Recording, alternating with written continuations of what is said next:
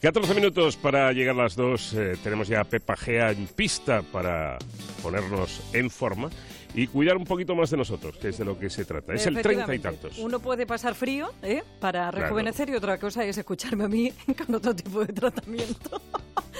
Bueno, hoy vamos a hablar de ojos cansados y envejecidos porque la genética de nuestra piel, el sol, la deshidratación va a sacar malo, no dormir, eh, el cansancio, una mala circulación de la sangre, la tendencia a retener líquidos, un posible edema por alergia, una dieta con exceso de sal, un abuso de azúcar, el estrés. Bueno, pues todo eso junto separado, poquito a poco ha ido haciendo que se nos envejeciera la mirada porque la zona que rodea los ojos, la piel ha cedido y las bolsas y las ojeras han aparecido.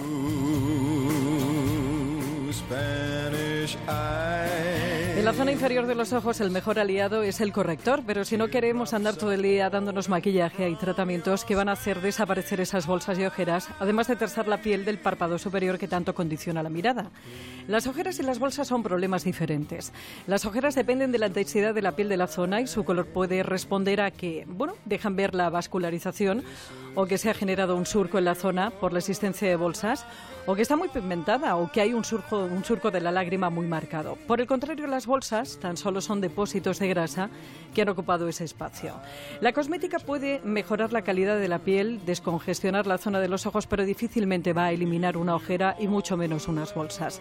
Si queremos eliminar, hay que ir ya a tratamientos más fuertes. Primero no invasivos, pues como el láser, el CO2, plasma, carbositerapia, radiofrecuencia y lo más rápido, menos doloroso y agradecido como es el ácido hialurónico.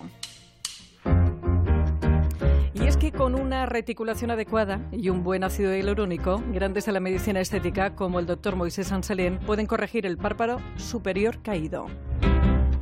Eh, se puede corregir el exceso de piel siempre y cuando la razón de la misma sea una pérdida de volumen encima de las cejas. Entonces, recuperando ese volumen con ácido hialurónico, conseguimos levantar la estructura, sujetarla y otras veces eh, no hay más remedio que acudir a la cirugía o incluso a veces después de una cirugía, con los años, vuelve a sentir la persona que tiene ese exceso de piel, entonces donde hay que mirar es qué está pasando exactamente encima de esa ceja.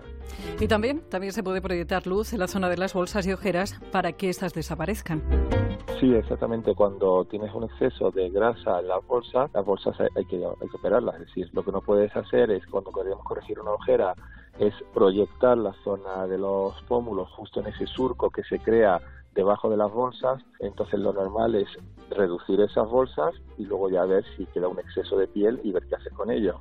Pero cuidado que en qué manos te pones, que todo lo que sea inyectar alrededor de los ojos necesita de una gran pericia y muchísima experiencia. Hay veces, hay veces en las que eh, todo esto no sirve de nada y hay que entrar en quirófano. Sabrás que blefaroplastias cada vez son más habituales entre hombres y mujeres a partir de los 45 años y suele ser cuando el problema, además de estético, es funcional porque el exceso de piel en el párpado superior resta campo de visión y sensación de pesadez. El doctor Fernando Cruz es oftalmólogo especialista en cirugía oculoplástica en los centros Visum. Por un lado, la blefaroplastia tiene dos partes, los párpados superiores entonces, en los párpados superiores, sobre todo, lo que hay es un exceso de piel. Por otra parte, el párpado inferior, la grasa que tenemos todos dentro de la órbita, con los años se pierde un poquito de, fuerza en los, en los, bueno, los músculos, en los tejidos que sujetan esa grasa y sale hacia adelante. Entonces, la indicación, ya digo, sobre todo estética en el inferior y en el superior sí que puede producir incluso pérdida de campo visual. Pero cuidadito que no te pase como a José Antonio Maldonado, que ha sufrido un calvario tras hacerse una blefaroplastia mal, ya que no pudo cerrar los ojos completamente durante, durante muchos años.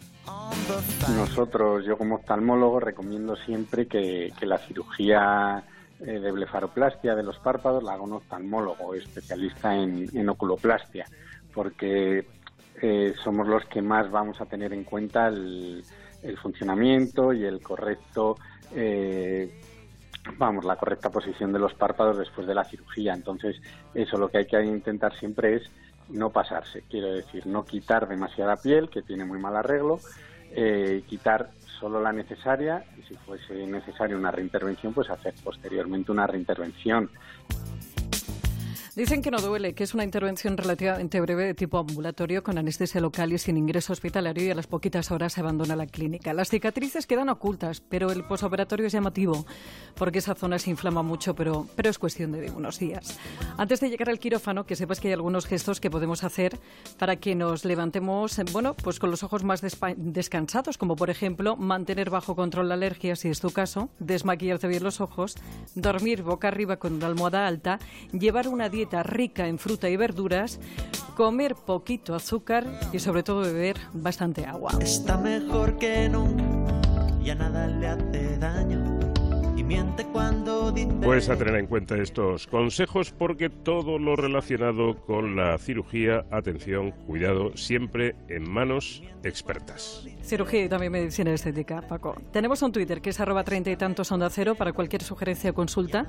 En el treinta y tantos arroba onda cero punto es para volver a escucharlo en onda cero punto es barra treinta y tantos.